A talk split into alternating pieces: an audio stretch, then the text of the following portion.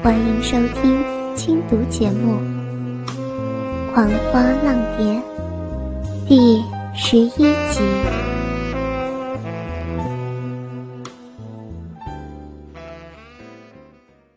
他们刚进厅，坐在里面等他们用膳的小生以及木介便站了起来。主子，用膳吧。与平日不同，今日开口的。是平素沉默寡言的木剑，小生则是连头都不敢抬起。方才在院子里头听到摇曳以及碧瑶的欢爱声响，让他害羞的想找个地洞钻进去。你们还没吃呢？摇曳问木剑。从他重用木剑起，他一向都要木剑与他同桌而食，代表。他对木戒的重视。主子还没吃，小的怎么能吃呢？木戒煞是有礼的，等摇曳以及碧瑶落座之后，再跟着坐下。以后该用膳的时候就先用，不用等我一到。摇曳拿起筷子夹了金丝绣球，放到碧瑶碗中。木戒还没回话。碧瑶奇怪的看着一向活泼聒噪的小双，反常的连气都不吭，净低着头扒饭的模样。小双，你怎么了吗？不舒服吗？怎么一句话都不说呀？碧瑶问道。既然碧瑶本来就是跟姚叶同时，进了宝天院与小双熟识后，因为姚叶宠她，所以。饭桌上除了木戒之外，又加上了小双。碧瑶问完之后，回答他的不是小双，反而是木戒。碧瑶小姐，小双刚刚从外边回来之后，就谁都不搭理，连话都不讲，就只会脸红。听到木戒回答，小双总算是有了一些反应，抬起红脸。瞪了木剑一眼，谁让你说话的？平常该讲的时候不讲，现在你多什么嘴吗？被他这么一骂，木剑也只能摸摸鼻子，好脾气的耸耸肩，像是在告诉摇曳以及碧瑶：“看吧，他就是不对劲儿。”小双，你是怎么了？木剑也是关心你，做什么对他发脾气呀？碧瑶好声好气的问着，虽然小双平时就爱欺负木戒，却不曾像今天这般泼辣。被碧瑶一讲，小双自知理亏，嘟囔着嘴说：“人家没有发脾气嘛。”穆老大，你刚刚说小双从外边回来，是从哪儿回来的呀？看见碧瑶担心小生，摇曳回头问着木剑。看了看小生警告的眼神，木剑挣扎了一会儿，决定还是回答主子了。准备好晚膳之后，小生久等不见你们出现，所以到院子里去找你们。等他回来之后，脸就红的像关公，也不讲到底找着你们没。也不肯让我们出去找你。听了木戒的话，碧瑶以及摇曳对视了一眼，止不住的笑意从他们嘴角涌现。没想到两个当事人不害臊，小双却比他们更不好意思。听到他们的笑声，脸上又红上几分。他们的反应让老实的木戒。丈二金刚摸不着头绪，只能来来回回的看着笑意连连的摇曳、碧瑶，还有脸蛋像着火似的小双。不，我说的话有什么好笑的吗？木剑搔了搔头，问着摇曳：“没，没什么，吃饭吧，大家都饿了。”顾虑到小双，碧瑶。不等姚叶回答，抢先开口招呼大家用膳。可，木界还想追问，才刚开口，就被小双一筷子塞进一个玉菇香肉，让他有口难言，满嘴啊都是食物。小双的动作快得让人咂舌，转眼间又低下了头，啐了木界一句。你就没听见碧瑶小姐的话吗？叫你吃饭就吃饭，哪有那么多话呀？哦，将嘴中食物吞下了肚，木界真的就不再追问了，体贴的夹了小生爱吃的干贝炖萝卜放到他面前的盘子里。你也吃。碧瑶看了看他们的互动，心中忽然好生羡慕。这种温馨单纯的感情，怕是他永远也无法体会到的吧。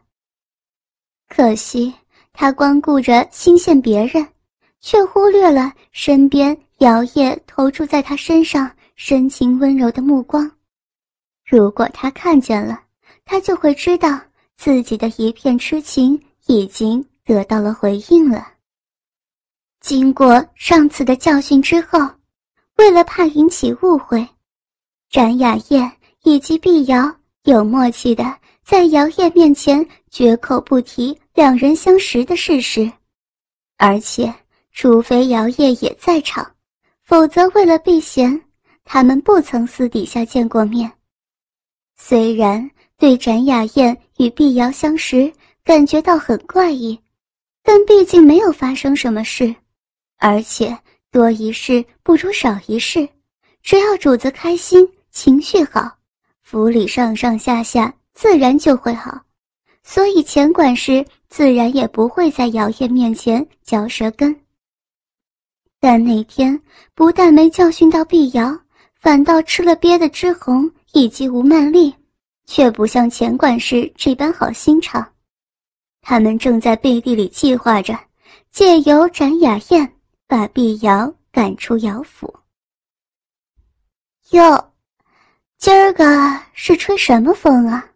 能让姐姐一尊降贵到这下人间来呢？知红是大方丫头，身份比一般丫头高，虽然还是住在下人房间，但是她的房间是单人房，而且平数比较大。今晚吴曼丽找来了，见了她。当日在宝天院受到的侮辱，让知衡尖酸刻薄的讽刺着。知衡妹妹，你别这么说嘛，咱们不都一样，哪分什么尊贵不尊贵的？吴曼丽因为还需要知衡的帮忙，所以不得不忍下这股怒气，好声好气的哄着知衡，就怕关系给弄拧了。对自己也没有什么好处。怎么，还在生姐姐气呀？别气了，姐姐给你赔不是吗？看着还冷着脸的之红，吴曼丽走近他，好言好语的说道：“之红也是个明白人，深知拿桥不能太过，反正说穿了，大家不过就是互相利用。”虽然那天的事情似乎并没有传到姚烨的耳中，但是难保不会有出事的一天。就算是姚烨不追究他们去找碧瑶撒泼的事，单单就说他将人带去宝天院这一条，他连理由都没得说，就可以被赶出姚府了。心里头一边盘算着。脸上同时浮现出了笑意，知衡亲亲热热的说道：“乔姐姐说的，我哪有这么多气好生啊？来来来，你坐，我给你倒茶。”两个女人你来我往的捧过来夸过去，直到好一会儿后，才由吴曼丽开了个头：“哎，我说妹妹呀。”再这么下去，我看呐，早晚有一天，咱们都会给遣出府去呀。喝了三盏茶，吴曼丽才将话带到今夜来找志宏的正题。为什么呀？这话倒是真的让志宏心头一惊。就算不得主子丑，也没有道理将他们给撵出府去呀。哎呀，我说妹妹。你看起来是挺聪明的，怎么这会儿犯起傻来了呢？吴曼丽杏眼一瞟，对他确实是不一样。主子玩弄女人，通常两三天就会腻了，从没见过哪个女人能待在他身边这么久的。我呀，是让人买进来送进府的，但是自从那骚蹄子来了以后。送进府里的女人虽然没少过，但也不见主子上过他们的床，是不是？比之红精明的吴曼丽一一点名。没错，想巴结姚烨的人没有上千，也有上百，陆陆续续的又送来五六个歌姬舞伶，但是他们确实还没让主子召见过。志红想了想。朝着吴曼丽点了点头。以前吧，不出十天半个月，咱们还偶尔能见见主子。不说我们这些住在北院的，你呢？你一天到晚在大房里伺候，你自己说说，主子有多久没碰你了？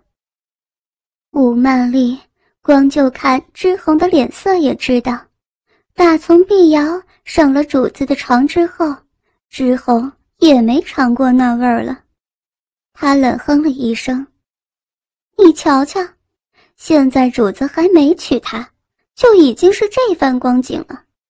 如果主子真的给她正式的名分，将她娶进了门，那我们还能有什么指望啊？那，那也不一定啊，也许到时候……”主子觉得他没趣儿了，回过头来找咱们呢，不都说妻不如妾吗？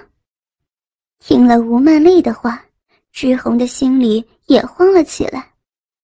所以我才说你傻嘛，咱们没名没分的都会计较了，你说成了名正言顺的姚夫人之后，他的眼中能容得下咱们？说不准呢。他现在就每天在主子耳边闹着呢。吴曼丽小声的在之恒耳边说着：“那天的事情，你以为他真的能大量到没放在心上？别以为没动静就是没事儿。那那怎么办？原本以为就算不受宠，也还有份差事可做。”可是听吴曼丽这么一分析，怎么办？咱们呀，得赶在他之前先下手。吴曼丽牙一咬，眼一眯，美丽的脸蛋上出现一股阴狠。先下手，之后完完全全只能听从吴曼丽的摆布。妹妹。男人花心风流归花心风流，但是又有谁能忍受得了绿云罩顶的耻辱呢？吴曼丽笑得像一朵春花，但是笑意却没有达到眼中。你是说？志红看着吴曼丽的笑容，猜着她话中所指。没错，你那天应该也见到了那骚蹄子对那男人搂来抱去的亲热模样。要说他们没问题，我还真不相信呢。就算他们真没私情，咱们也得将他弄成事实。好，只要姐姐你说要怎么做，妹妹我一定配合。这一步确实是可行。主子越是喜爱碧瑶，应该就越无法忍受她与别的男人有私情。就算那个男人是他的拜把兄弟，也是一样。呵呵呵呵呵，我就等你这句话呢。吴曼丽现在总算是真正的笑开了，他揽过之红，在他的耳边窃窃私语着，一坛由女人的嫉妒所酿造的毒酒，正在暗暗的发着酵呢。碧瑶小姐，之红端着托盘，假装从转角绕出来。走在之红前方的碧瑶听到叫唤，回过头来，看到一向对他没有好脸色的之红，难得的摆出和颜悦色的笑脸，正朝着他笑。没有心机的碧瑶立即就停下脚步，回过身等之红走近。之红姐姐，有什么事儿吗？啊，碧瑶小姐，我是不该麻烦你的，但是……之红走到碧瑶身前，装模作样的为难着。之红姐姐，你别这么说，有什么我帮得上的忙，你尽管交代就是了。碧瑶大方的说道：“那我就不客气了。”展少爷交代要送胡春恒过去，我这绣房里还有事儿呢，麻烦你替我送过去好不好？志红的脸上笑得甜甜的，心里头正七上八下的慌着，生怕遭到碧瑶拒绝。碧瑶知道自己是不应该到展雅燕房子里的，但是志红都开口了。不帮忙也说不过去，反正东西送到之后，自己赶快出来就是了。好，那托盘给我吧。反正一会儿功夫的事，姚烨也看不到，能帮就帮了吧。闻言，知红欣喜不已，连忙将手上的托盘递给碧瑶。对了，还有这两件礼衣。请你帮我把它们挂到衣橱里，谢谢你哦，我先回去了。之红将腋下夹着的两件淡青色男人礼衣，硬是放在托盘的旁边，快速交代完之后，转身就跑开了，让碧瑶连开口的机会都没有。唉，碧瑶根本就来不及喊住之红。看着托盘上多出来的两件衣服，伤的脑筋。他的耳旁还清清楚楚地回响着姚烨警告他的话语，要他不可以太接近别的男人。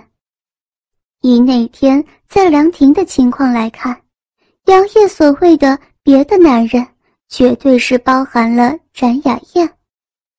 这个时候，他不得不回想起。当初在花界发生的那件事，他一边想，一边朝南院走去，决定将事情给快点办完，好赶快回宝天院里去。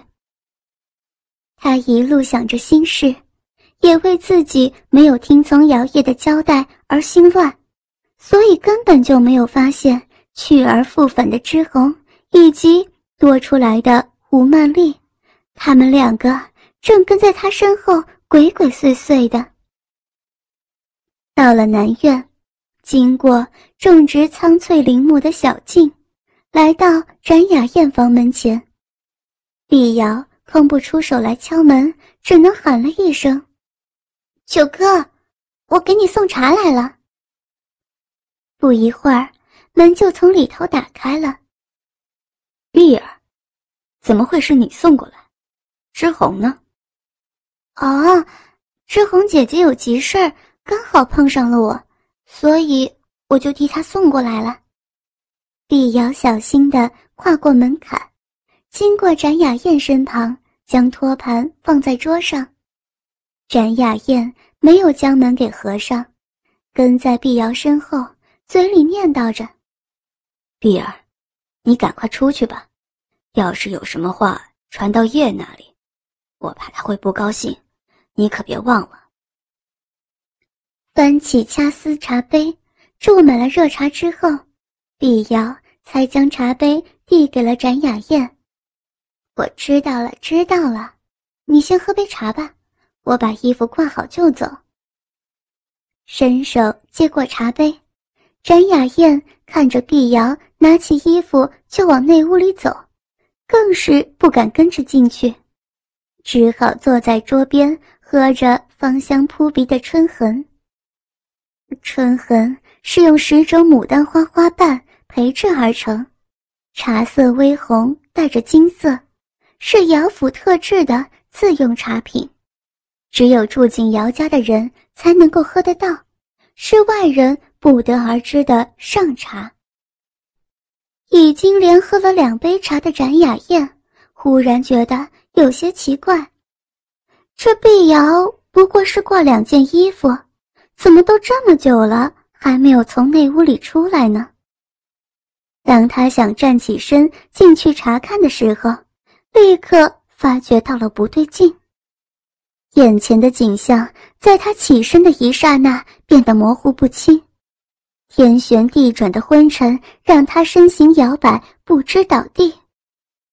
他的意识仅仅只能够维持到他眼中出现一双。绣着土俗花样的红色绣鞋为止，在下一刻就完全丧失了意识，昏迷了过去。快点，快点！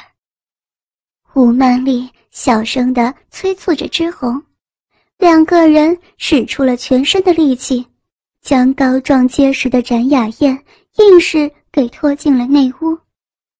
经过倒在衣橱前的碧瑶。他们费了九牛二虎之力，将展雅燕弄上了床，然后由吴曼丽动手，将她身上的衣服全部给剥光。志红则是将碧瑶扶上床，同时也将碧瑶身上的衣物给脱掉，头发给打散，将他们摆放成搂抱在一起的姿势之后，两个人才急急忙忙的离开。药量够吗？志恒担心的问道。应该是够的，就怕放在衣服上的迷药大部分都掉了，那个女人会先醒过来，所以我们动作一定得快。主子在哪儿？吴曼丽拉着之红往宝天院跑，这件事情千万可不能出错，一定要成。否则，可就完蛋了。